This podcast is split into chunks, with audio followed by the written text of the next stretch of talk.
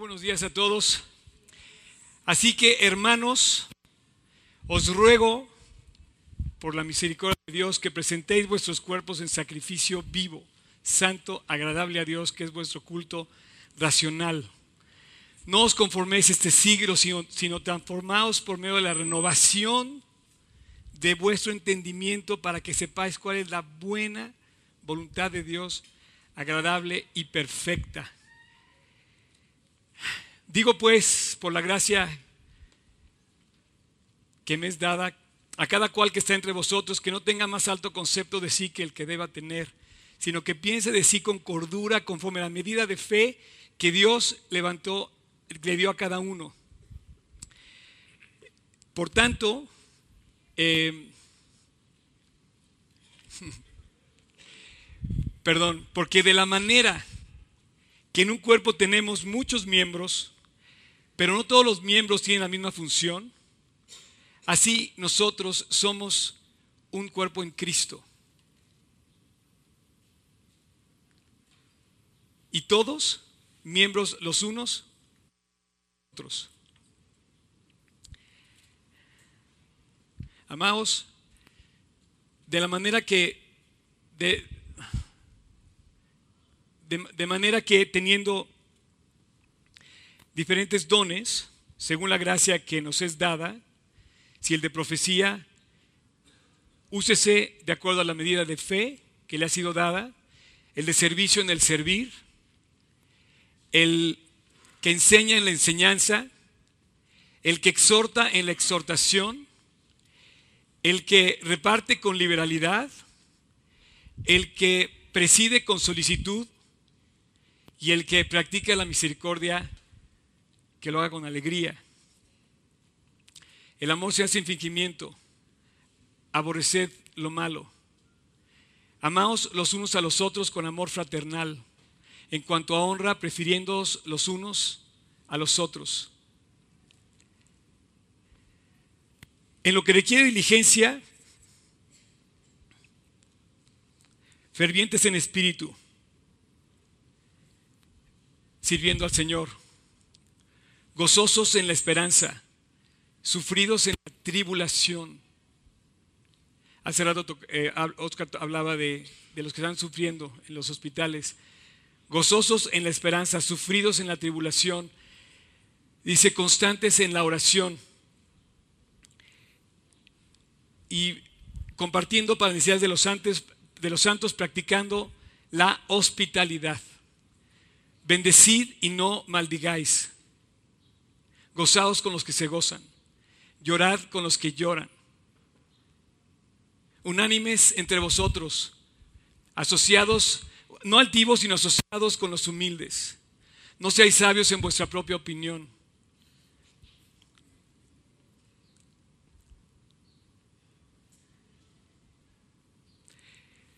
No paguéis a nadie mal por mal. Procurad lo bueno delante de todos los hombres. Si es posible, en lo que dependa de vosotros, vivid en paz con todos los hombres. No os venguéis vosotros mismos, amados míos, sino dejad lugar a la ira de Dios, porque escrito está, mía es la venganza, yo pagaré, dice el Señor. Así que si tu enemigo tuviera hambre, dale de comer. No lo agarres a cachetadas. Si tu enemigo tiene sed, dale de beber, porque haciendo esto, ascuas de fuego amontonará sobre su cabeza. Y termina el capítulo 12 de Romanos diciendo una de las enseñanzas más hermosas que vas a oír en la Biblia. No seas vencido de lo malo, sino vence con el bien el mal. Ni un aplauso me dieron, qué bárbaro. Y voy a poner mi cuadrito. Voy a poner mi cuadrito porque la verdad me leí este me leí tantas veces capítulo 12 que me lo terminé memorizando. Entonces lo voy a poner acá. Y bueno, esta es la última semana que vamos a estar compartiendo esto de los, de los, de los, eh, el plan este de pegarle. A la semana que entra ya no van a encontrar su sticker en el, eh, en el asiento. Por cierto, estos son todos los que quedan. Y les quiero decir algo. Mm, me estaban comentando varias personas, no una, varias, que se lo están llevando a su casa y, o a su oficina porque quieren tenerlo como testimonio de que leen su Biblia. Digo, bueno, el testimonio más padre que vas a tener es cuando la lees, te la aprendes de memoria, la sigues, la obedeces, pero como quiera que sea, esto es como algo eh, inductivo de los niños, así es algo como que tú haces como un juego, pero a la vez te quieres poner una enseñanza. No sé si lo vean como ustedes como niños o se sientan como niños. Eh, de hecho, acabo de poner un video que me tomé con los niños que están allá. Está lleno el salón de niños, está lleno, de verdad, está lleno aquí, está lleno allá. Eh, gracias a Dios. Y hay que ser como niños, ¿no? Y muchas veces un ejemplo, una cosa así física, nos ayuda a ver por dónde andamos. Bueno, eso 16 tiene que estar lleno. Supongo que todos leen su Biblia, entonces supongo que todos tienen derecho a pegar su, su triángulo y se tiene que llenar. Entonces ese es el último día que vamos a poder hacer eso. Por favor, al final, como dice el tocayo, decentemente y en orden, pasen a pegarlo. No se vayan sin pegarlo. Supongo que están leyendo su Biblia y así es que eso casi está lleno son ustedes los últimos que pueden ver el chance de hasta dónde vamos a, llegar con esto, ¿no? Pero bueno, este, tenemos varias cosas que comentarles muy, muy, muy interesantes y todo tiene que ver con la palabra de Dios. Entonces, eh, les quiero decir que, bueno, sí, efectivamente, repetí tantas veces el capítulo 12, es uno de los capítulos que más me gusta de la Biblia, capítulo 12 de Romanos, que me lo terminé aprendiendo de memoria, casi.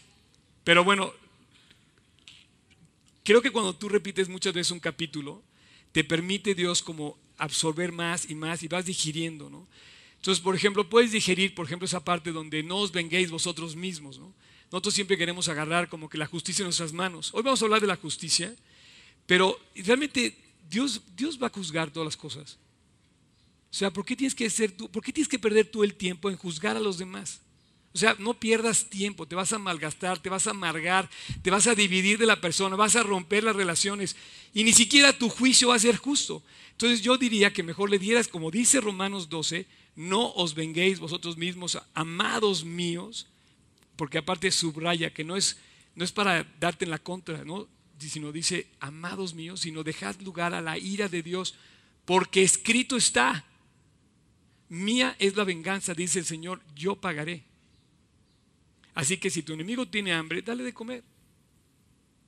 Digamos que, como dice otro versículo, lo cortés no quita lo valiente. No, ese no es versículo.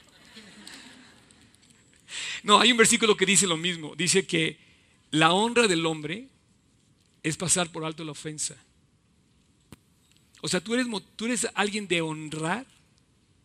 Tú eres o yo alguien que se puede honrar cuando pasas por alto la ofensa.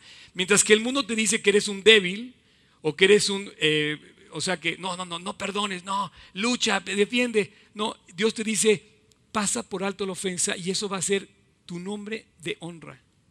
Increíble. Entonces, les recomiendo que lean la Biblia. Ahora, como decía el tocayo en la introducción que me ayudó a hacer, este, este es el último día que vamos a hablar del libro de la Biblia en sí como libro. O sea, este libro en sí solo tiene ya una trayectoria en la historia de la humanidad como ninguna otra cosa en el mundo.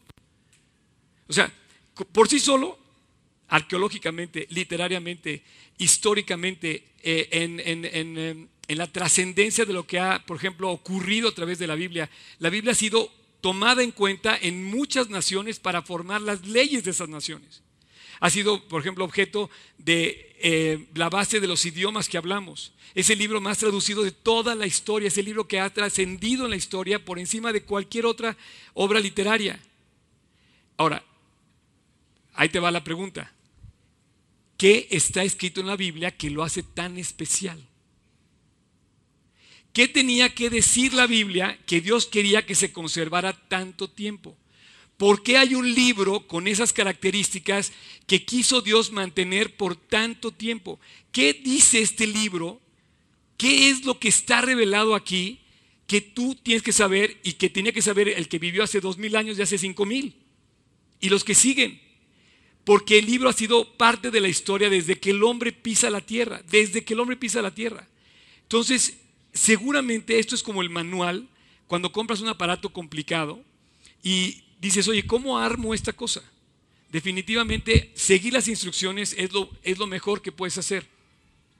Algunos, algunos piensan que pueden inventar el, construir un aparato sin seguir las instrucciones, pues se tienen que regresar muchas veces al principio porque no le sale.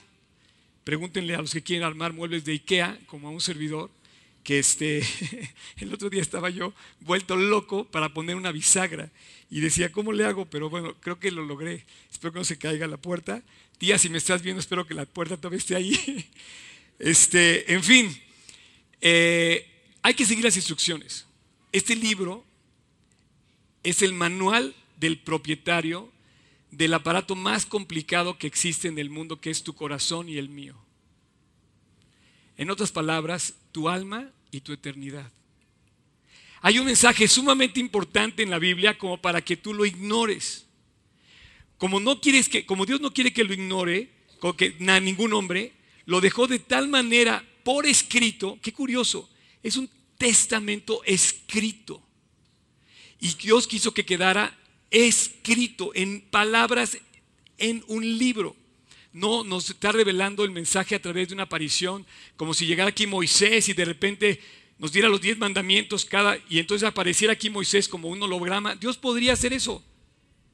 Dentro de poco, en lugar de grabarles un video, vamos a poner aquí un holograma mío y les voy a mandar un mensaje. No es cierto. Pero ya se puede hacer eso. Ya es, ya es realidad eso. Ya de hecho, hoy en el Super Bowl, qué bueno que los que van a ver el Super Bowl, qué bueno que lo vean. Acuérdense cada vez que choquen esos contrincantes. Así es la vida cristiana. Los golpes duros de la vida es como los futbolistas de americanos. Se tienen que levantar y seguir corriendo contra, o sea, el objetivo de meter el gol. Así es la vida cristiana. No puedes quedarte a llorar tus lamentos. Tienes que seguir adelante fuerte como la fuerza de un futbolista de americano. Los que van a ver Super Bowl van a ver también anuncios de los hologramas que ya están disponibles para ver al cuate saliéndose de la pantalla y lanzándote la pelota y todo. Bueno, lo que dicen que van a ver hoy. No sé si sea cierto. Pero un día Dios hubiera podido mandar a Moisés cada domingo aquí y darnos el mensaje. Decidió mandarles a alguien mejor, ¿no es cierto? o peor, no sé. Pero la verdad es que, ¿qué dice este libro que tú y yo no podemos dejar de saber? Y de hecho el mundo entero no puede dejar de saber. La Biblia es un libro perfecto. Resiste cualquier crítica. Lo puedes quemar si quieres. Le puedo prender un cerillo ahorita al libro, no va a pasar nada. Se va a tener que seguir cumpliendo lo que está escrito. Las palabras no se las lleva el fuego que pueda quemar. Como me, hizo como me dijo aquella persona, me fumé un cacho de la Biblia. Eso no va a cambiar. No está en entredicho lo que dice Dios. Ha sido quemada muchas veces, pero es un libro perfecto. Ha resistido inclusive su persecución. Es la obra maestra de Dios que asombra a propios y a extraños. Cada palabra fue dictada por Dios para que, para que supiéramos algo que Dios quería que supiéramos. ¿Qué es eso tan importante que Dios quería que supiéramos? Toda la Biblia tiene un mensaje central. Toda la Biblia tiene un punto al que quiere llegar claro preciso. El propósito de la Biblia es revelar a Jesús, revelar al autor. El propósito del libro de la Biblia es que conozcas quién es Dios, quién es tu creador. Porque sí tienes un creador, pero un Padre Celestial hasta que lo recibes como Padre Celestial. Déjame aclarar eso. El creador de todo es Dios y Él nos hizo. Pero no, es nuestro Padre ni nosotros somos sus hijos hasta que no lo aceptamos de corazón y lo reconocemos como tal y nos reconciliamos con Él. Y bueno, Él quiere revelar ese propósito, el propósito de conocerlo a Él y realmente quiere Dios que te prepares para la eternidad. Cada día falta menos para encontrarnos en la eternidad. Cada día. Y Él quiere que conozcas la eternidad al lado de Él. Él quiere que vayas con Él. En la Biblia también puedes encontrar que Él revela su voluntad y puedes encontrar también documentado todas las profecías que hablan de su venida y del fin del mundo. Ya nada más falta que se, que se cumpla la última parte, el fin del mundo, porque su venida ya se cumplió y todas las demás profecías ya se han cumplido. Digamos, si podemos poner del 1 al 100 las profecías, el 90% se ha cumplido, falta la última parte nada más. Mientras hay tiempo, mientras hay tiempo, debemos dar gracias a Dios, porque hoy es el único día con el que contamos. Y hoy, hoy, hoy, ayer ya se fue, no sé qué también te portaste ayer, pero ayer ya no importa, ya se fue, bien o mal, ya se fue. Mañana, quién sabe si venga. Hoy es el único día con el que contamos. Y hoy Dios quiere prepararnos, recordarnos, fijarnos nuestra, nuestra, nuestra mente en Jesús. Es el tema central de la Biblia. Quiero decirte que Jesús es el único camino que describe la Biblia de salvación. No Mahoma, no el Papa, no Buda, no la Madre Teresa de Calcuta. O sea, realmente el único camino, la única persona que murió por ti es Jesucristo. Yo espero que todos esos personajes estén en el cielo. Solo Dios sabe. Pero, pero la verdad es que el único que murió para llevarnos al cielo se llama Jesucristo. Él fue la única persona que ha pisado la tierra que ha dicho, yo soy el camino. ¿El camino a qué? Ahorita vamos a ver a qué. Jesús es el único camino y te puede dar su testimonio por escrito. Está en la palabra de Dios. Este libro maravilloso. Él es el único camino para salvarnos. Para salvarnos hoy y mañana amanecer en el hogar de Dios, en el cielo. Así le dijo al ladrón en la cruz, mañana estarás conmigo en el paraíso. Es el único que lo puede hacer. Tómate de Jesús, busca a Jesús mientras, mientras tienes tiempo. Fíjate bien, dice Hebreos 9:27, y de la manera que está establecido para los hombres, que mueran una sola vez y después de esto el juicio. Esto es lo que describe el libro. El libro describe que hay una muerte, una sola muerte, y después de esto viene un juicio. Esto quiere decir que el 100% lo estamos aquí tenemos bajo la estadística más reciente y verídica, es que de cada uno de nosotros el 100% va a morir. Y yo quiero que estemos conscientes de que el mensaje más importante de la Biblia es salvarte de esa muerte.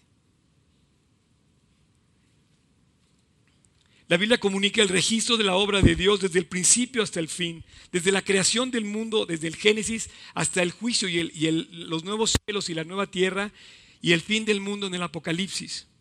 El lema de Cristo central en la Biblia es Él mismo.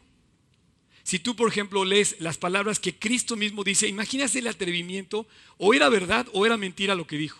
No hay más que de dos, o Cristo era verdad o era un mentiroso. O nos hablaba con la verdad o nos decía una mentira. Y ve lo que dice, por ejemplo, aquí en Juan 5:39, dice, escudriñad las, las escrituras porque ellas son las que, dice, porque en ellas creéis o en ellas os parece que tenéis vida eterna. Dice, busquen las escrituras, busquen este libro.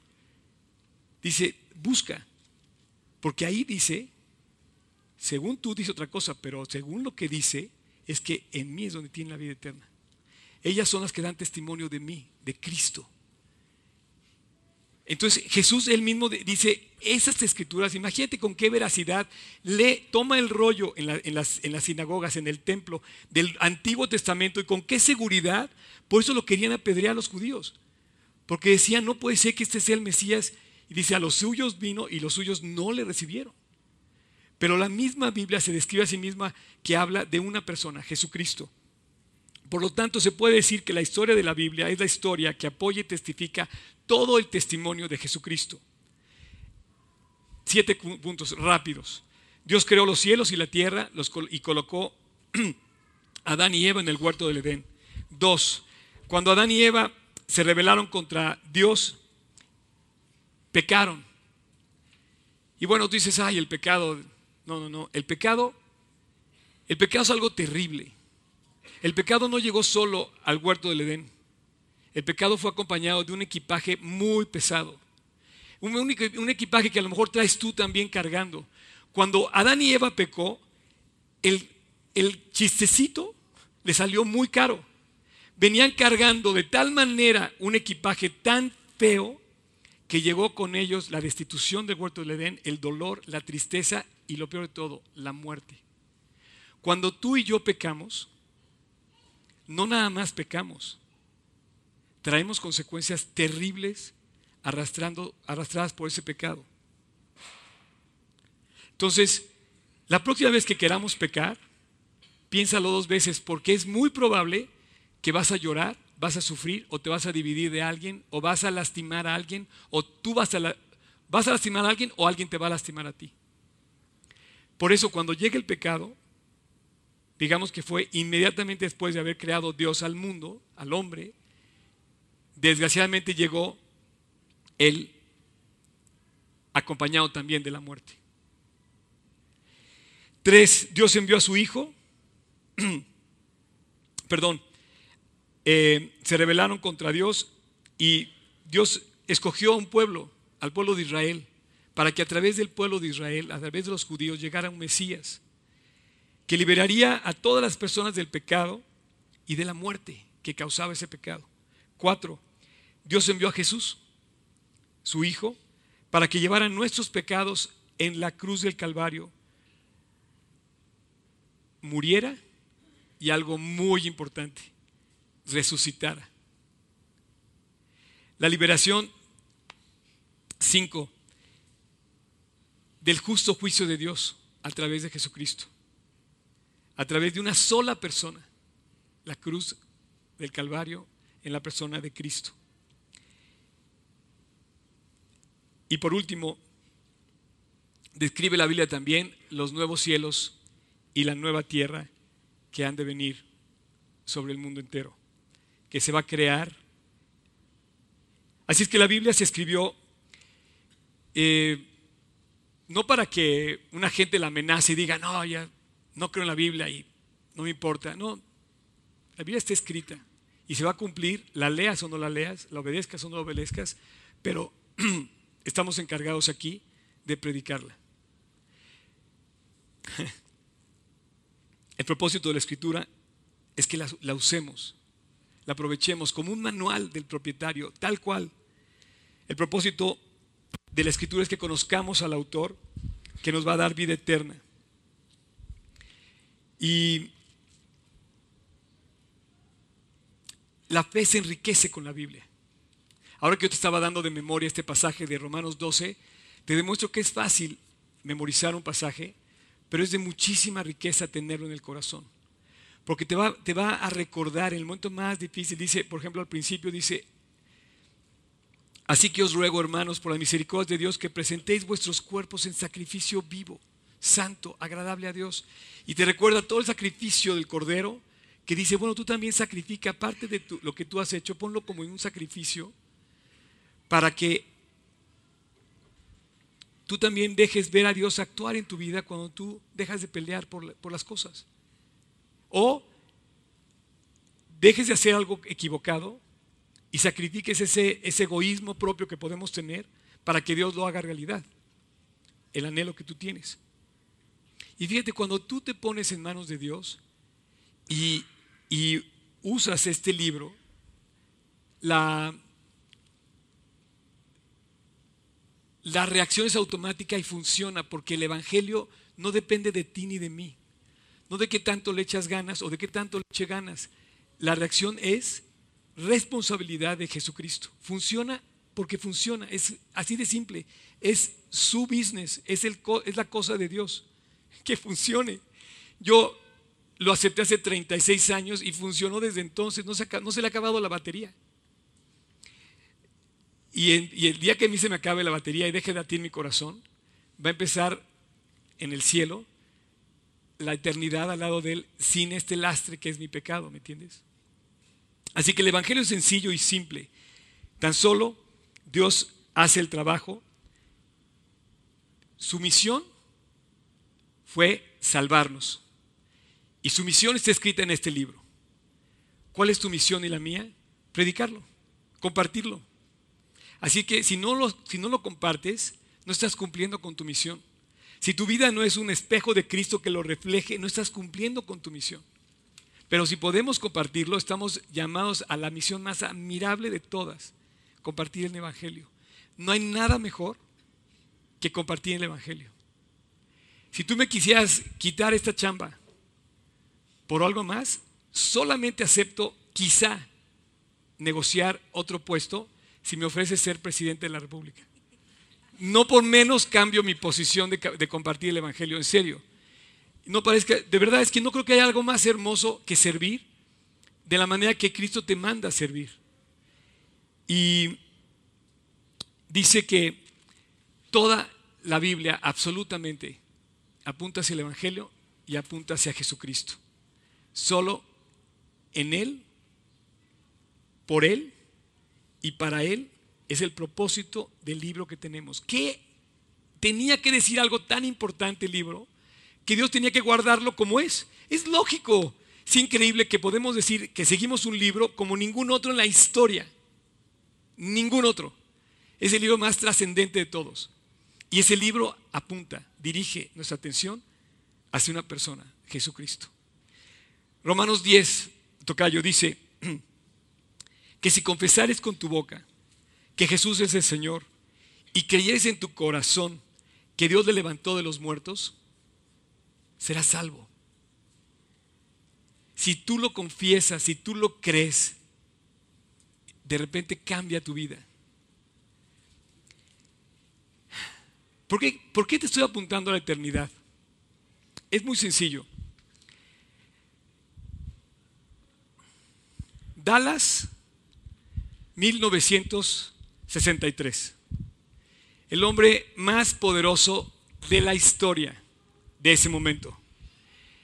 Nunca sabía que poco tiempo después de que se tomó esa foto, iba a morir. El mundo entero fue conmovido por la noticia de que el presidente John F. Kennedy había sido asesinado. Se le preguntó a la primera dama, a Jackie Kennedy, que quién creía ella que había sido el asesino de su esposo. Y le dijo, ¿de qué me sirve que saber quién es el asesino? Mi esposo no va a regresar. De muchas cosas, no sé si tenía razón Jackie Kennedy, pero sí tenía razón en eso no va a regresar nadie que se vaya.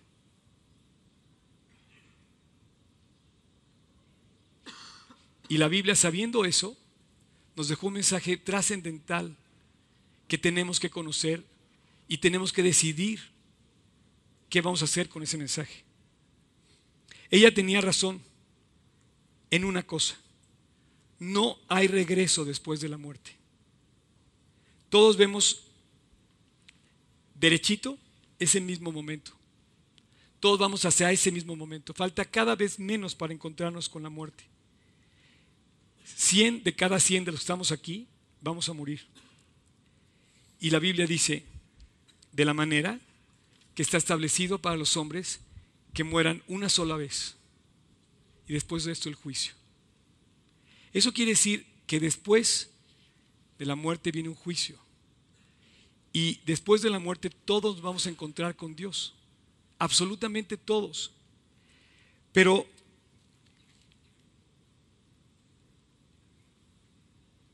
unos se encontrarán con Dios como un juez y otros se encontrarán con Dios como un salvador. Porque todos hemos pecado. O necesitamos a alguien que nos castigue o necesitamos a alguien que nos salve. Porque tú también quieres que se castigue el pecado, tú también quieres cobrar la cuenta de lo que te hizo mal, tú también quieres que se, que se, pague lo que te ha lastimado. Pero si no venimos al conocimiento de Dios, como dice la palabra, nos vamos a encontrar con un juicio que solo se paga con la muerte. Ahora, si llegamos al conocimiento de Dios, encontramos a un Salvador. El camino para evitar el juicio está trazado en este libro. Es el manual del propietario, es el manual del creador, es el manual del corazón, es el manual de la eternidad. El camino para llegar a Dios está trazado en su palabra. Y el camino al que me refería yo, Jesús es el camino, el camino al que me refiero es la cruz. Es el camino que te lleva a la cruz, que te enseña la cruz, que te muestra la cruz, que te pone en la cruz. Y en la cruz del Calvario entiendes el amor de Dios por el hombre, por el ser humano, que no quiere que ninguno perezca, sino que todos procedan al arrepentimiento. Se encuentra en la cruz, en un solo lugar, ahí, en la cruz del Calvario. Jesús es el único camino. Hoy te quiero hacer pensar en la eternidad.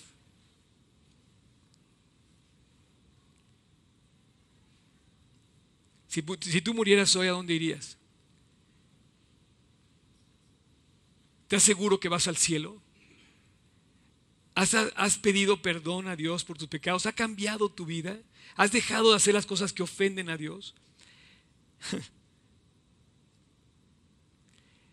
Hay muchos que dice Dios, me dirán aquel día, Señor, ¿no fui todos los domingos yo a G36 Polanco?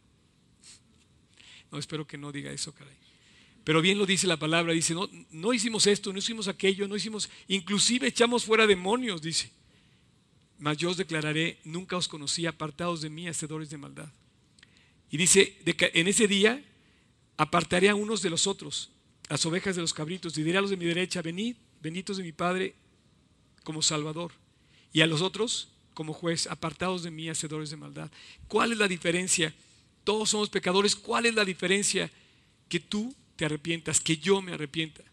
Que vayamos a Cristo con todo el corazón y digamos, Dios, perdóname. Hay un solo camino y Él te puede salvar hoy para mañana amanecer en el cielo. No sabemos si mañana vamos a amanecer. Como el 25 de enero, algo más reciente de, 2015, de 2016, no tiene ni 15 días, 20 días, ni, 15 días. La mañana del, 25 de enero amaneció esta noticia en el, en el Excelsior. Una joven de 22 años falleció el sábado en el cráter del Nevado de Toluca. Al resbalar y caer después de intentar escalar por la cara interior del cráter del volcán y sufrir lesiones de gravedad. No puedo imaginar el dolor de los padres, no puedo imaginarlo. El pensar que su hija se había ido un día de campo y terminó una tragedia de esta magnitud. Pero lo que no sabía esta chica es que sería el último día de su vida. Yo no sé si mañana voy a venir al estudio a dar la Biblia, pero yo tampoco sé si tú. Y yo quisiera que enfocaras tu vida a la realidad de esto, porque este es el mensaje de la Biblia. Este mensaje lo puedes usar para una boda y leer un pasaje bonito. Pero se está yendo lo, lo importante, se está yendo la salvación.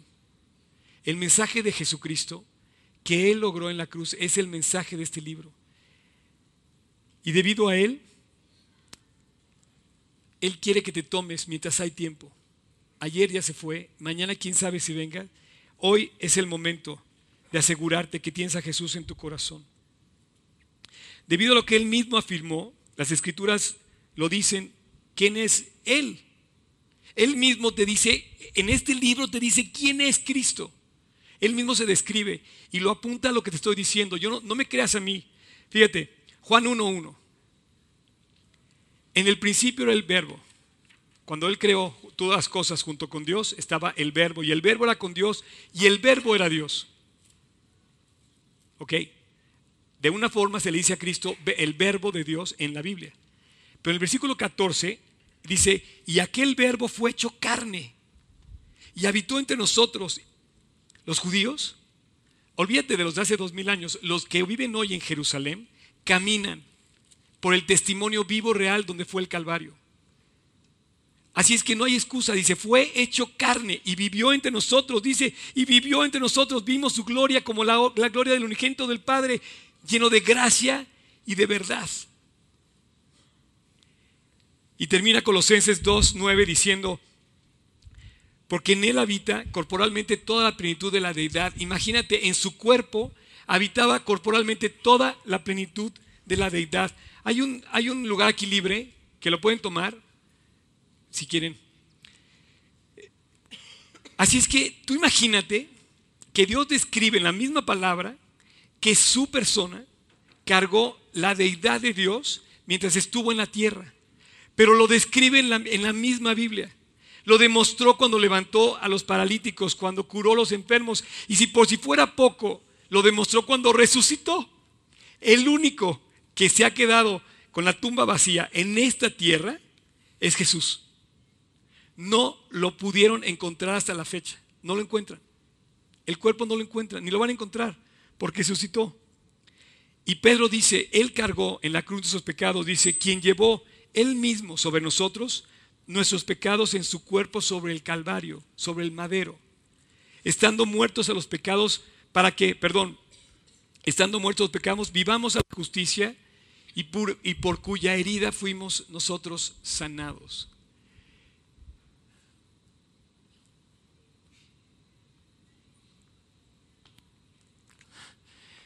Por eso Pedro murió de cabeza colgado, porque vio el testimonio y dijo, por su herida yo fui sanado.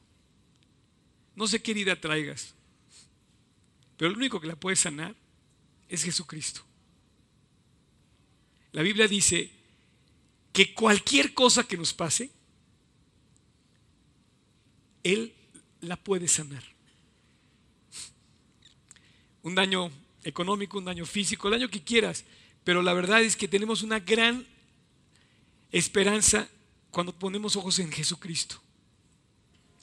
Y termina diciendo Pablo en Corintios, además os declaro, y me siento honrado en poder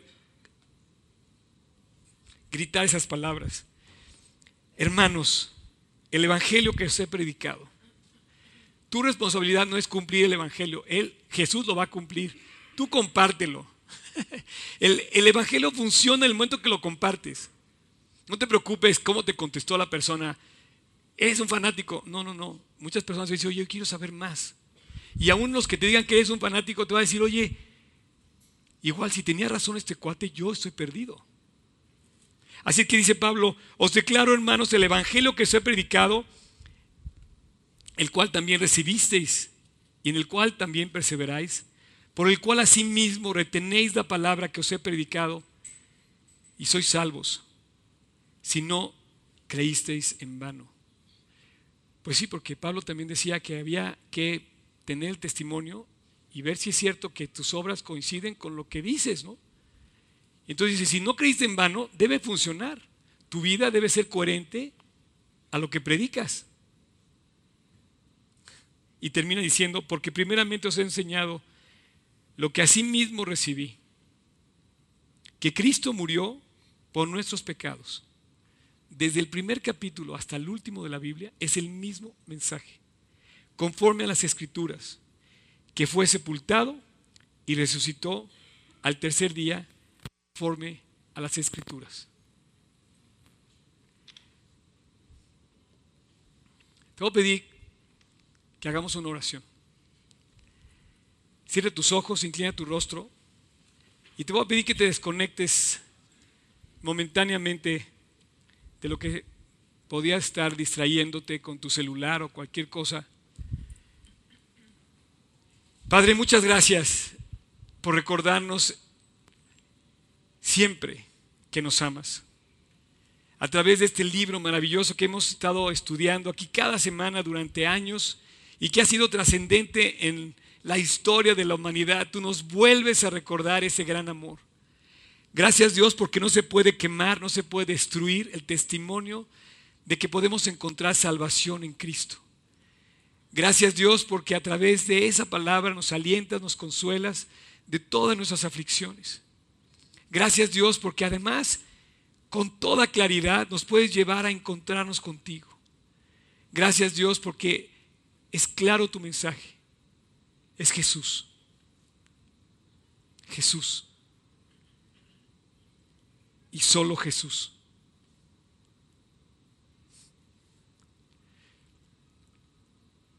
Yo te voy a pedir ahorita que estás así, con tu rostro inclinado, si tú no tienes la seguridad de la eternidad al lado de Dios, si tú has jugado con esto de creer en Cristo y lo has tomado como algo superficial, te voy a pedir que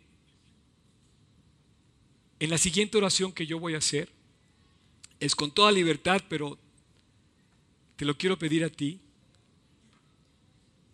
porque te quiero enfocar a la eternidad. No sabemos si mañana vamos a amanecer. Hoy es el único día que podemos buscar a Dios y hoy quiero que lo busquemos.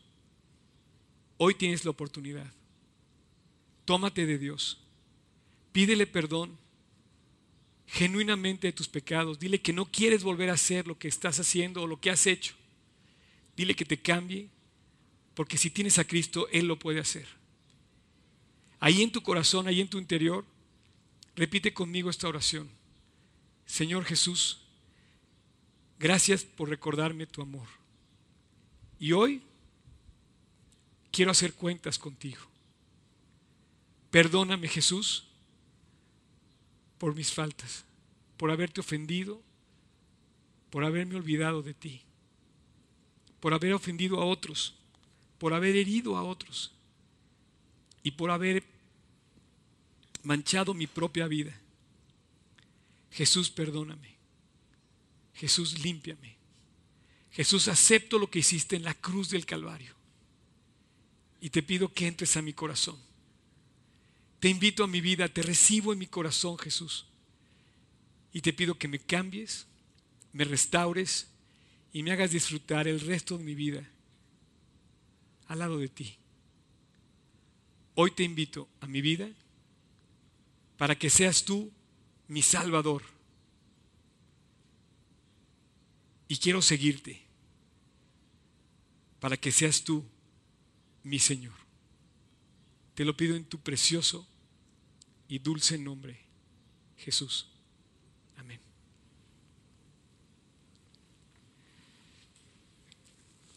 Bueno, pues, ¿quieren pasarlos del worship, por favor? Si, si tú tienes la seguridad de tu salvación, tienes el problema más grande de tu vida resuelto. Porque si te reconciliaste con Dios, al reconciliarte con Dios seguramente te vas a reconciliar con cualquier otra persona. Lo primero es reconciliarse con, con el de arriba, con Jesucristo. Y si te reconcilias con Él, seguro te vas a reconciliar con los demás. Si arreglas con Él, seguro vas a arreglar todo lo que está pasando.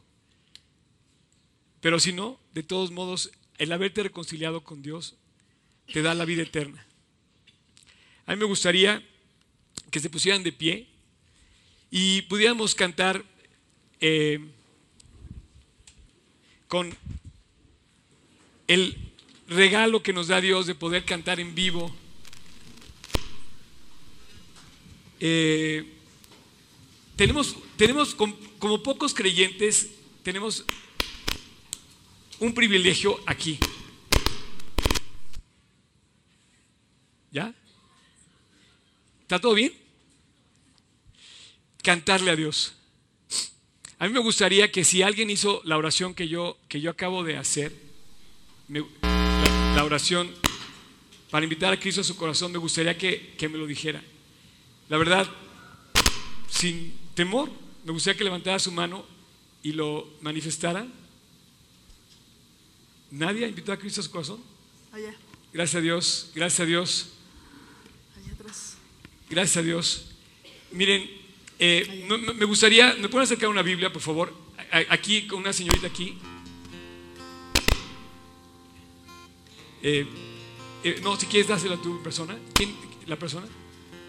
¿Quién se la mano? ¿Quién era?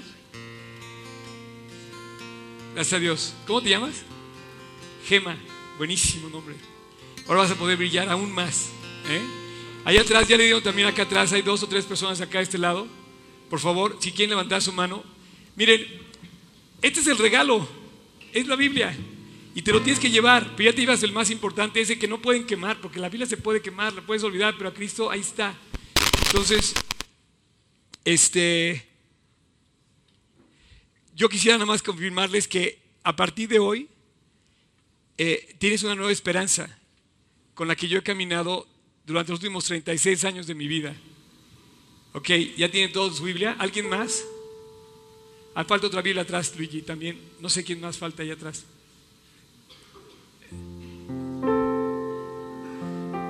Bueno, pues, este, ¿alguien más aquí faltaba?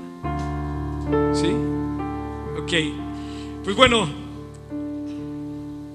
si es así, espero que aquel día no se levante Dios y nos diga, este, Señor, estuvimos todos los domingos en G36 Polanco y, y nos diga, nunca os conocí. Al contrario, que nos diga, venid, benditos de mi Padre, a lo que he preparado para ustedes. Dios preparó en el cielo la continuación del Edén que perdió Adán y Eva en el pecado, que perdimos el pecado. El Edén continúa en el cielo. La idea del Edén era que el hombre pudiera amar a Dios con todo su corazón y el hombre prefirió amar el diablo, al pecado. Pero, pero ese, ese propósito, ese proyecto del futuro se puede empezar a cumplir desde ahorita. Cuando nos acercamos a Él y cantamos a Dios y buscamos a Dios y lo obedecemos. La Biblia cambia las vidas cuando la conoces y cuando la obedeces. No nada más tienes que conocerla, tienes que obedecerla. Conocerla y obedecerla. Así es que vamos a cantar. ¿Vamos a cantar? ¿Me acompañas? Yo canto, tú me acompañas. ¿Sí? Así que aprovecha, aprovecha esta oportunidad para decirle a Dios con todo tu corazón, darle gracias. Yo frente a ti, gloria mía no será. Cuando gozo habrá